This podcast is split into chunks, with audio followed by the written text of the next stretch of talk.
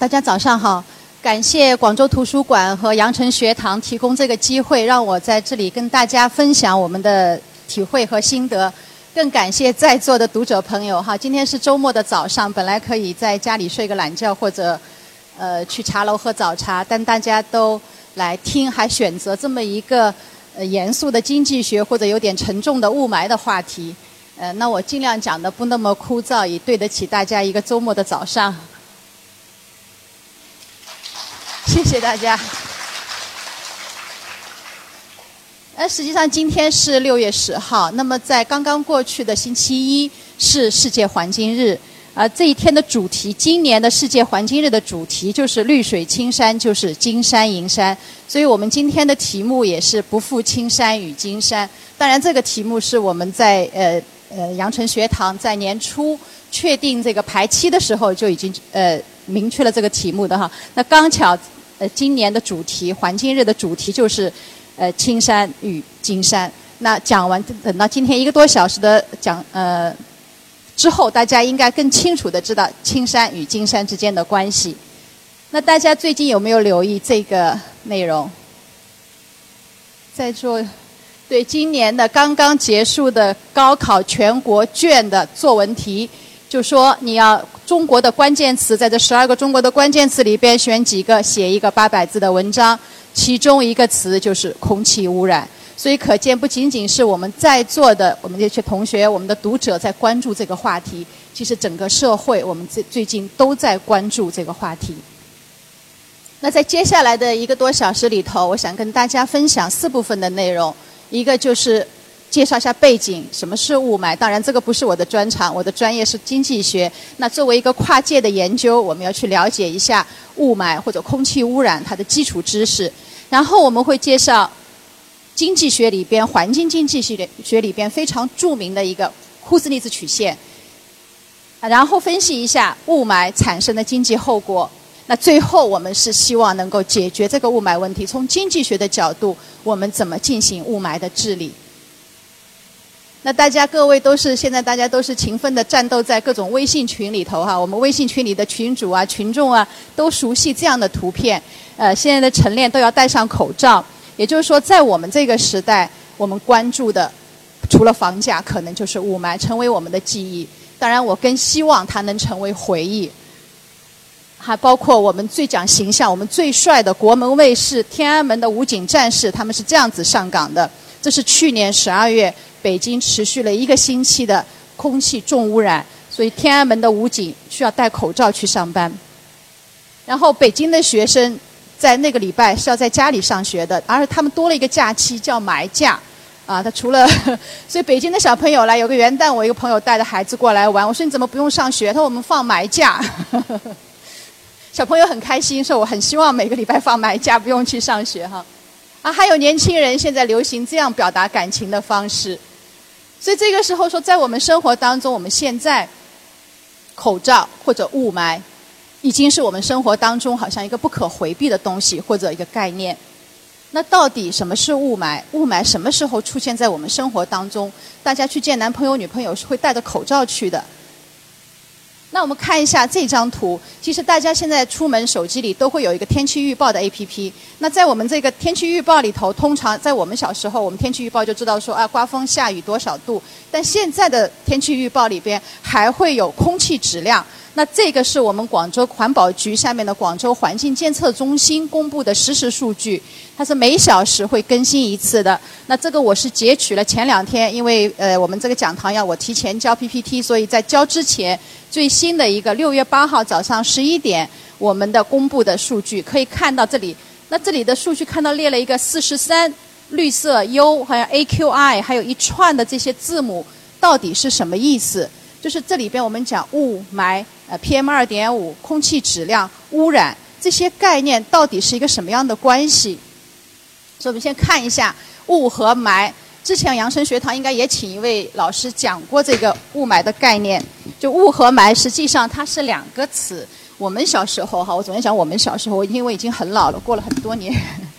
呃，那个雾呢，实际上我们小时候经常看到。我们以前有诗有呃“花非花，雾非雾，雾里看花”，但从来没有听过“埋里看花，花非花，埋非埋”，没有听过这个。好，所以我们小时候只有雾，雾就是水汽，呃，水汽的凝结物很常见，无害。但是霾是新出现的，而这个霾它就不是水了，它更主要的是颗粒物。那这些颗粒物里边的成分就包括灰尘、硫酸、硝酸。然后它的颜色也不一样，不是白色、黄色或者灰色。我们常说灰霾，而且它更重要的是它是有害的。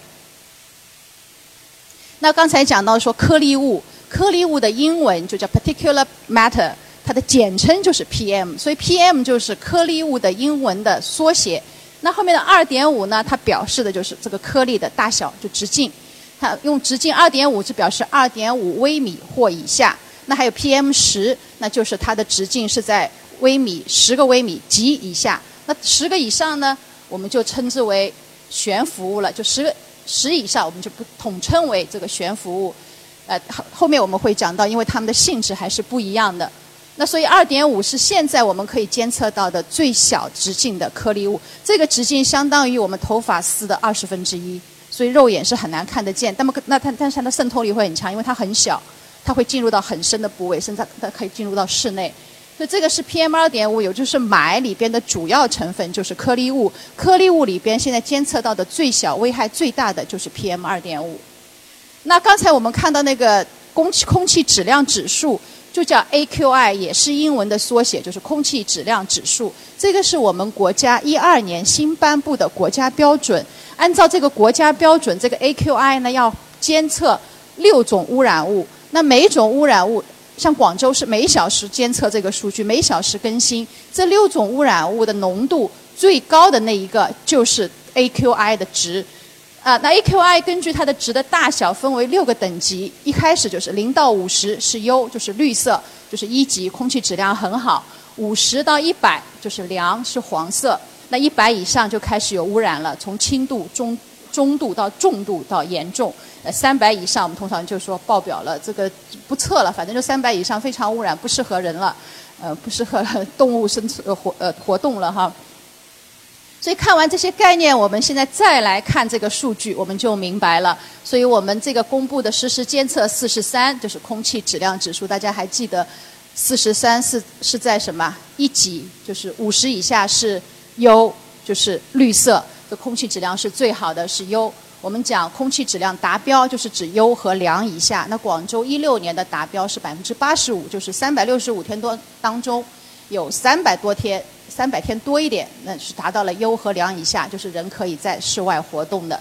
那像这里是不同的监测站，呃，那个绿色就表示优，就是五十以下；有点黄就是良，五十到一百。那譬如当然大家。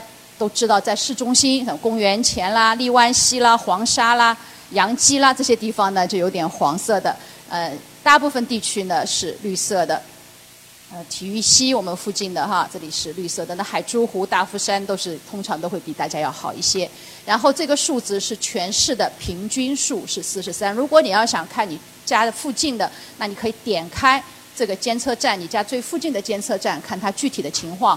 除了这个四十三以外，我们还有这六个字母，分别代表就是六种最主要的污染物。就刚才我们讲最严重 PM 二点五，还有 PM 十、二氧化硫、二氧化氮、一氧化碳、臭氧，就是这六种污染物。那么哪个最高，就是这个值折，它有一个折算，因为浓度最高的就折算成这个空气指数。那比如说，它预测接下来会，呃，预测的一个数字是一百到一百二，这就开始有污染了。然后这个污染物，那么这个一百一百二的污染物是来自于臭氧，就那个时候预测接下来它的污染严重是由臭氧导致的，所以这个就是呃基本的我们讲 PM 二点五空气质量雾霾啊这个颗粒物等等的基本的概念。那我们想说，那什么时候我们会去关注这个话题？大家有兴趣来听，或者再问一个问题：大家什么时候认得霾这个字的？还记得你啥时候认得了“霾”这个字？我跟你说，我们读古诗啊，看以前都只有雾哈，看小说我们讲，待会儿讲到说雾都，就没有讲霾。小时候我们不不认得，啥时候知道“霾”这个字出现在我们生活当中？能不能想起来是或者你小学、你中学或者我还记得我第一次看到“霾”是在《广州日报》上，这个词字出现哈。那我给大家看一个新闻，这个是零八年，并不太远。零八年我们举办北京举办奥运会，奥运会的时候有四个美国的乒乓球运动员，他们下飞机的时候戴了这个黑色的口罩，当时还有点小小的政治风波。当时媒体就说啥意思？这四个人一下一到中国到北京到我们首都就下来戴四个黑乎乎的口罩。然后他们赶紧解释说，向中国人民道歉，我们没有任何意思，没有任何政治企图。就当时我们对口罩还是很敏感的。那我们再看，过了几年，到二零一四年的时候，北京马拉松，就北马那天，因为那天已经是一四年，我们刚才看空气质量指数是二零一二年的国家标准，那时候已经公布这个数据了。那天是黄色警告，二点五达到四百零八。我们刚才讲三百。已经是严重污染，就生命就不适合在户外在运动了。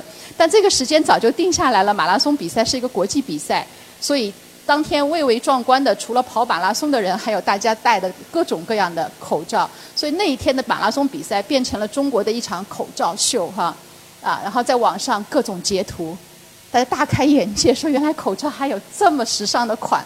啊，然后以至于小朋友没戴口罩的回去要说我要死了，我要死了，我没戴口罩。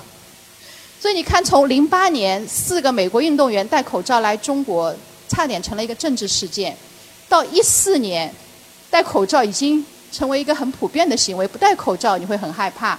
那这里边这六年当中发生了什么？再给大家看一下这个人，这个头像有点小哈。我刚才讲说。房价和雾霾是我们关心的两个关键词。那无论你是关心房价还是关心雾霾的人，大大家都会认识这个人哈。这个就是房地产界的大 V 潘石屹，他的粉丝很厉害，有一千八百多万，很火。那他有一段时间在二零一一年的年底，他有了一个新的爱好，就在他每天上班去卖房子之前，他先要干一件事情，就是报告一下北京的空气质量指数。啊，好，他这里像四百三十九，我们大家有概念了，四百三十九，三百以上差不多爆表了，就不适合人活动了。然后他还要冒着这个危险去卖房子，继续哈。但当时一一年，他那个数据哪里来的？这个截图有点小，放大了哈，来自于美国大使馆。当时我们没有这个数据的，所以他还 at at 那个美国大使馆，他说：“哎，这个美国大使馆挺好的。”这个美国大使当时是骆家辉哈，跟他还是私人朋友。哎，他做了一件好事，他美国当时真的是一个风波，当时媒体非常关注这个事情。就他从美国大使馆的那个公布的数据放在他的 APP，他又是个大 V，所以他的传播非常广泛。然后他还除了卖房子，他还不甘寂寞，他还发起了一个请愿活动，就在北京和上海叫大家签名，说要中国政府公布 PM 二点五的数据。那这个事情当时还是我我们一个同事做新闻传播的，也是成为他们研究的一个主题。就是环境传播当中一件很大的事件。那么看一下潘石屹，刚才是二零一一年的十月份，好，二零一一年的十二月就几天之后，专家出来说不要相信美国大使馆。不过我告诉大家，这个专家应该是假专家哈，说话不负责任的。好，然后北京环保局出来说，我有 PM 二点五，我不告诉你，我就不公布哈。都是过了几天，然后再过几天。央媒出来说话了，说 PM 二点五要纳入空气质量指数，全国都要实施了。然后权威的环保部出来说，我们鼓励有条件的地区要在二零一六年前实施二点五的标准，就是监测和公布这个数据。这是二零一一年，所以其实潘石屹的这个自媒体的传播，所以在为什么说在新闻传播里边也是一个重要的一个典型的案例，起到了非常积极的作用。就自媒体在今天的传播当中。自下而上对政策的触动是很推动是很积极的，很快到一二年。所以刚才我讲，我们国家的空气质量标准是二零一二年出来的，就是在这个事件发酵之后，也可以看到我们政府的回应要比那个假专家要积极和迅速很多。可以说，这个政府在这件事情上是从善如流，因为公众的呼声非常大。所以在一二年的二月，国务院就公布了通过修订。和发布了空气质量标准，新的环境空气质量标准，就是刚才给大家看的那个 AQI 指数，就是二零一二年我们目前在实施的也是这个标准，增加了 PM 二点五和臭氧，那么逐步在。发达地区到更多的城市推广，那么到目前已经覆盖所有的地级以上城市。那广州刚才给大家看，我们广州做的非常好，那个监测站都公布出来，而且每小时。动态公布这个数据，那么无论你是出于我们研究收集数据的需要，还是你日常生活要出门，你要看天气的时候，要不要决定戴口罩的时候，后面还会讲到你要去做其他更重要的事情的时候，你都能够获得跟你的生命和生活很重要的有关的数据哈。所以这一条应该说政府的回应是很积极的这件事情上。但我们会想说，那政府要说一二年才公布，我们广州是实施的比较早的，是一二年，我们是珠三角地区是重点区域，就比较早就开始发布这个数据了。那么在一二年之前，就说大家在认得“买”这个字之前，是不是这个“买”就不存在呢？我不认得这个字，它就不存在呢。大家都学过唯物主义，都知道说不是事物不依我的认知改变。我不认得这个“霾”字，“霾”还是在。尽管我们环保部没有监测这个东西，它应该还是在的。那么我们试图去找，那么更早的数据在哪里呢？这个是我直接从那个美国宇航局的网站上截下来，就 NASA 那个网站上截下来的图。也就是它宇航美国宇航局公布了一个。全世界 PM 二点五的分布图，大家现在可以上去看，这个图一直是在的。它作为一个 PM 二点五的一个历史资料放在那里，它用颜色来表示严重程度，那么越红就越严重。大家找到中国在哪里？啊，这篇看到是比较颜色是红还是蓝？比较红，也就是我们的 PM 二点五是比较严重的。那这个数据是啥时间呢？啊，看不见在下面了。是二零零一年到二零零六年，就是在我们公布一二年公布这个数据之前，美国那个宇航局它通过这个卫星已经在监测这个数据，但这个数据也是零一零六，也就是二十一世纪才有。那接下来就想说，那么一九几几年有没有呢？之前我不认得这个霾，没有国家没有公布这个 PM 二点五，我相信它是存在的。那大概情况是怎么样呢？那我们试图再去找更早的。那我们看到一些资料上的照片，我们刚才说好，天安门的警察是这样上班的，啊，其实还有一个国外的警察，很早也是这样上班的，也是戴着口罩，大家有点看出来这个长得像是是个外国人，是哪里的警察？啊，大家已经欧洲、英国、伦敦，对，都对，没错，欧洲的、英国的、伦敦。好，再看这个地标天安门，大家又看到了这个地标，大家更认得了哈，很多。读者应该是去过这个地方，我们小时候唱的《Falling Down》，Falling Down 就是这个地方。他在看这个年轻人，我们现在流行的这种方式，其实呢，他们的爷爷奶奶年轻的时候也已经玩过了。那看到这个是什么？就是都是在英国伦敦。那。这是伦敦的烟雾事件。我在这里用的是烟雾，不是雾霾，因为那时候还不知道霾是什么，也没有技术去监测霾，所以我们叫伦敦叫雾都，不叫霾都。而实际上那个时候它的雾都不是雾都，是霾都，因为我们讲过雾是无害的，而霾是有害的。那怎么证明霾是有害的呢？我们看一下，一九五二年。十二月，一般这个雾霾都是在冬天，因为冬天的气候条件会很适合雾霾的霾的形成。在那个礼拜，伦敦是这个样子的，然后死了四千多人。我们知道，欧洲人口比较少，死个四千多人是不得了的事情，还不止。接下来还死了八千多人，因为它的发作可能有一个时间，有一个时间。好，所以实际上那个时候已经不是雾了，雾是无无害的、无毒的。这个时候实际上是霾，所以他们只是说用了还是用 frog 这个词，就是烟雾。实际上他不知道这个烟里边的颗粒物其实就是霾。那接下来还发生了很多次，所以我们今天遭受的，其实在伦敦，在半个世纪之前，在一个发达的欧洲城市，最早工业化的城市。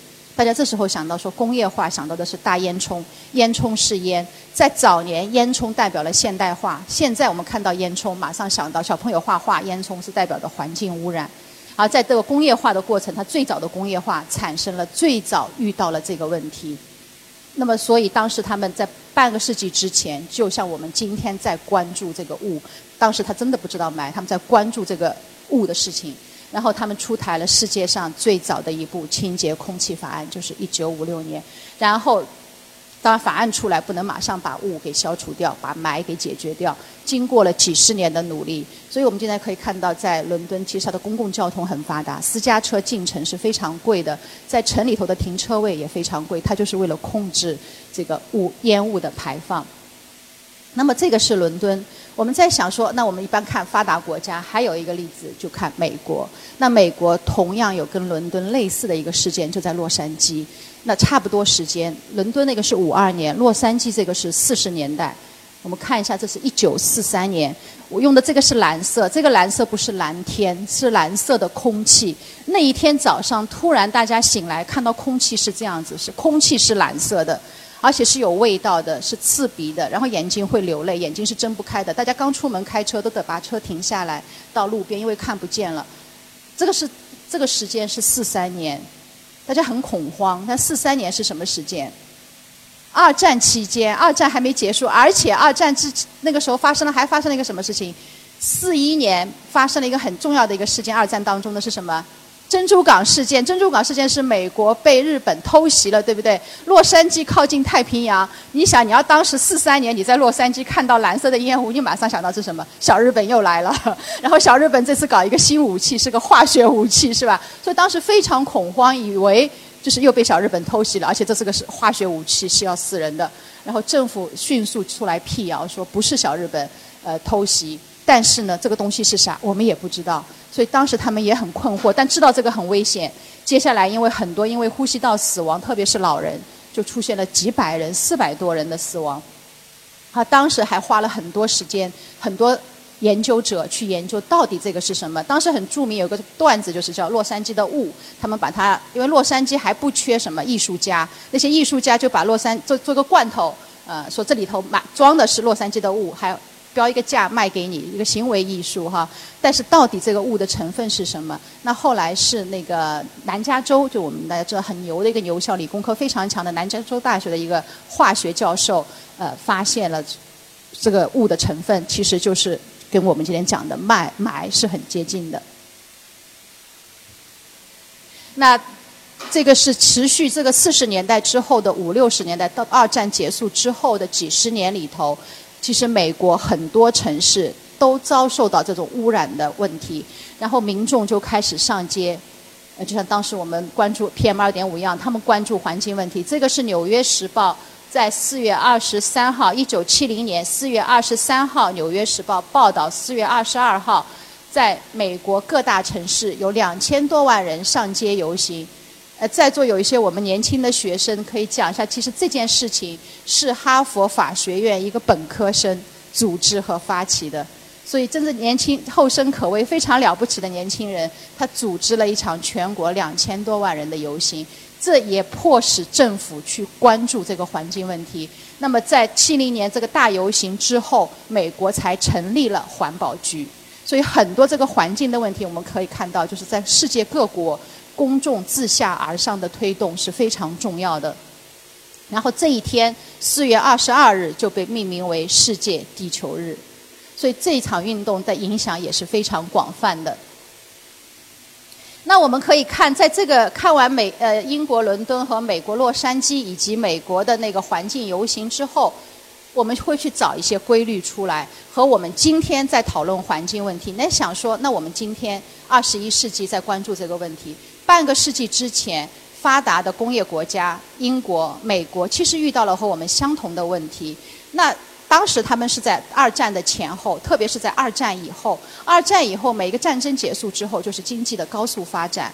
那么和我们今天经济的高速发展，也就是说有一个规律在里头。所以我们就在想说。经济和环境污染一定有一个关系，那是什么样的关系呢？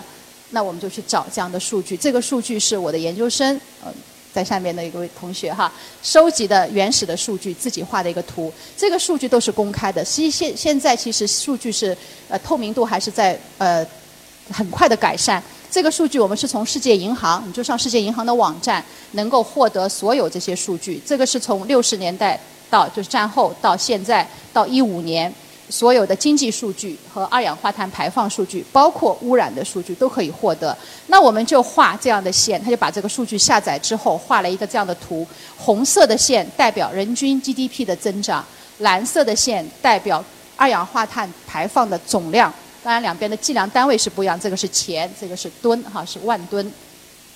那我们可以明显的看到这两条线的趋势是一起向上的。经济在迅速的发展，那么可以看到他们的发展就是在战后。你看这，因为斜率越高，发展速度斜率越大，发展速度越快哈。经济在快速发展，同时二氧化碳排放也在增加。但在这里看到有一个向下，就是二氧化碳在两千年之后出现了一个下下下下向下的一个拐点哈。那这个时候我们看看美国的人均 GDP 在五万多啊，五万多一点，这是五万，这是。美元，二零一五年，在达到五万多人均 GDP，大家马马上想说我们的 GDP 是多少？哈，我是不是不过肯定没有美国这么高，但是比它少多少？然后我们再看全世界的数据，我们的同学做了很多国家，我在里边选几张代表性的哈。这个是全世界的平均的数据，啊，同样的趋势，经济在发展，二氧化碳在增加。那全世界现在的平到二零一五年，它最新的数据是到一五年，那人均 GDP 水平是一万，刚才美国是五万，那再想说我们中国有没有达到？在座有没有知道说我们现在 GDP 达到多少人均？哎，一万块左右，不知道到还是没到？到了哦，那就是我们已经跟达到了世界人民的平均幸福程度哈。那广州呢？啊，对，广州应该还超过可能，因为我们比世界平均的人民还要幸福一点，但全国人民还没达到这个程度，非常好哈。我们应该来听这个的，大家都是对经济学比较关注的。好，然后我们看一下中国的数据。哎，你看中国，同样，首先这两条线的趋势是一样的，一起向上。但我们发现，我们的在前些年经济的发展是停滞的，基本上那个时候我们在搞什么反右啦、文化大革命啦，哈，我们在忙那些事情。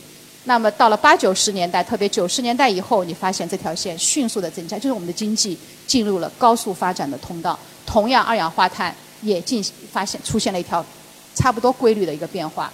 那这个时候看看我们人均 GDP，这是一五年的数据，这个世界银行的数据和我们统计局的数据是一致的哈，没有发生矛盾。